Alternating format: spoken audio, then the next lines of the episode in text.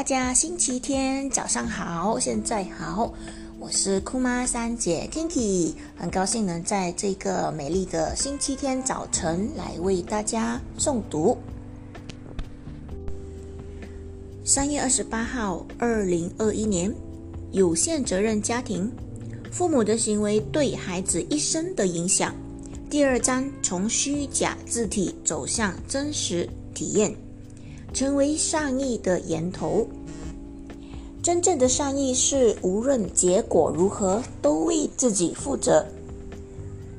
我为这个世界发出善意，得到回应很好；没有回应，我也保持了内在的宽广和平静。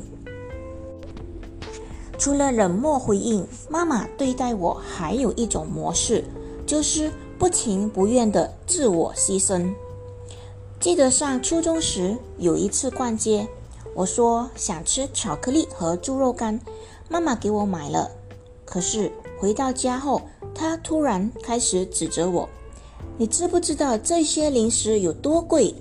我们家没钱，你还要吃这么贵的零食？”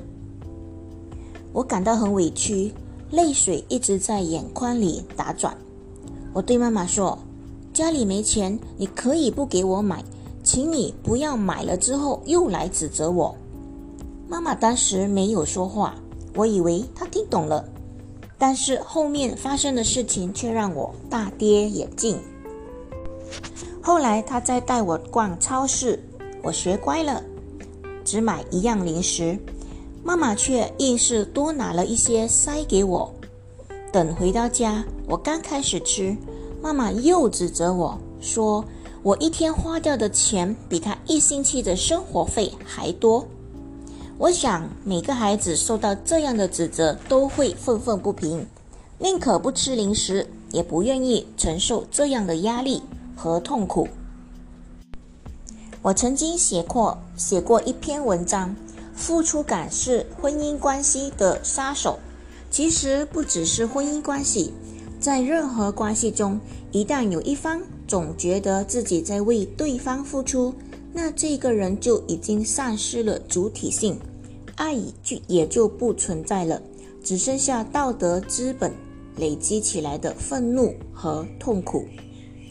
妈妈为我做每件事几乎都带着怨气，这是因为她自身的能量非常弱。当一个人能量微弱的时候，回应别人是自对自己的提号。损耗。只有当一个人能量正常时，彼此回应才能够创造滋养和快乐。妈妈的能量供她自己活着就已经不容易了，我发出信号求等她回应，在她看来就是对她的侵犯。她其实对我有些不满，但有些事情又不得不为我做。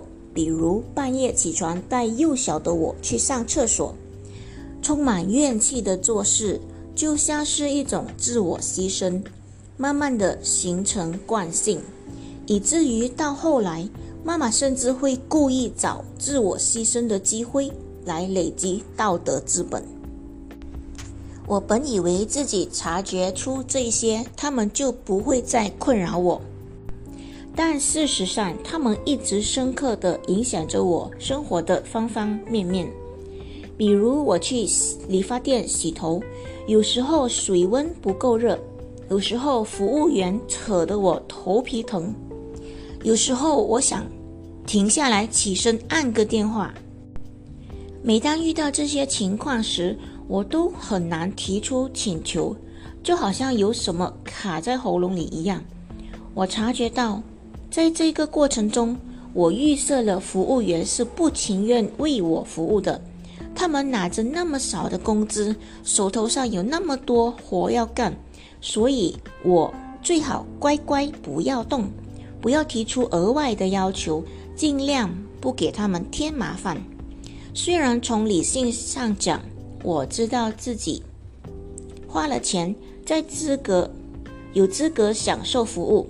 提出的要求也很合理，但是就有一种特别沉重的压力，压得我开不了口。其实，在任何需要别人为我服务的时候，我都会控制不住的想象对方是不情愿的。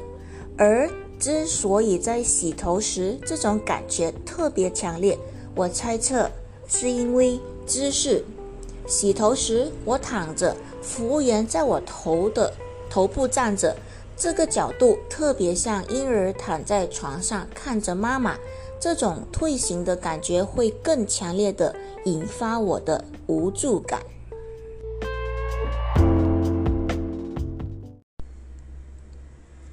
或许我在婴儿时期就已经感知到，眼前这个我完全仰赖的人，我的妈妈，并不心甘情愿的哺育我，我得乖乖的，不要添麻烦，尽量降低自己的需求。以避免被嫌弃，甚至被攻击。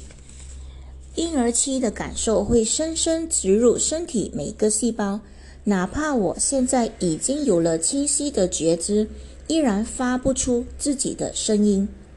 这件事情也启发了我：我们在做自我觉察的时候，需要重视身体姿势。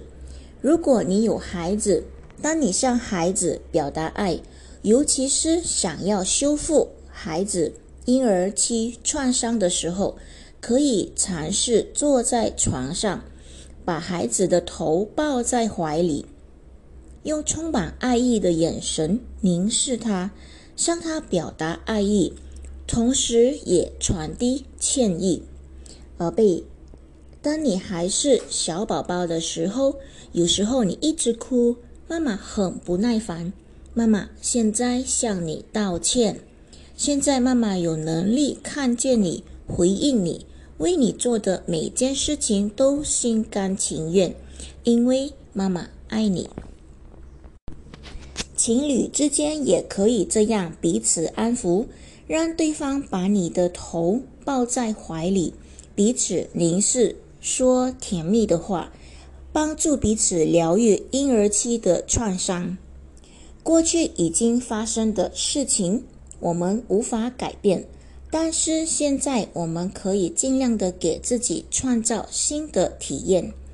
因为遭遇过太多的无回应、连续攻击和不情愿的付出，我发现自己遇到事情时，对外部世界的想象通常都是消极的。比如在网上买东西。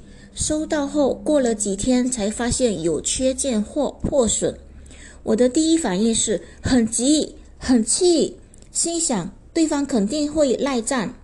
但事实上，只要我主动沟沟通，大多数卖家都是愿意承担责任的。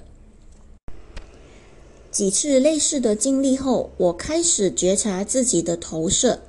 当发生冲突时，先静下来。平静地表达自己的需求，不去想象对方站在自己的对立面。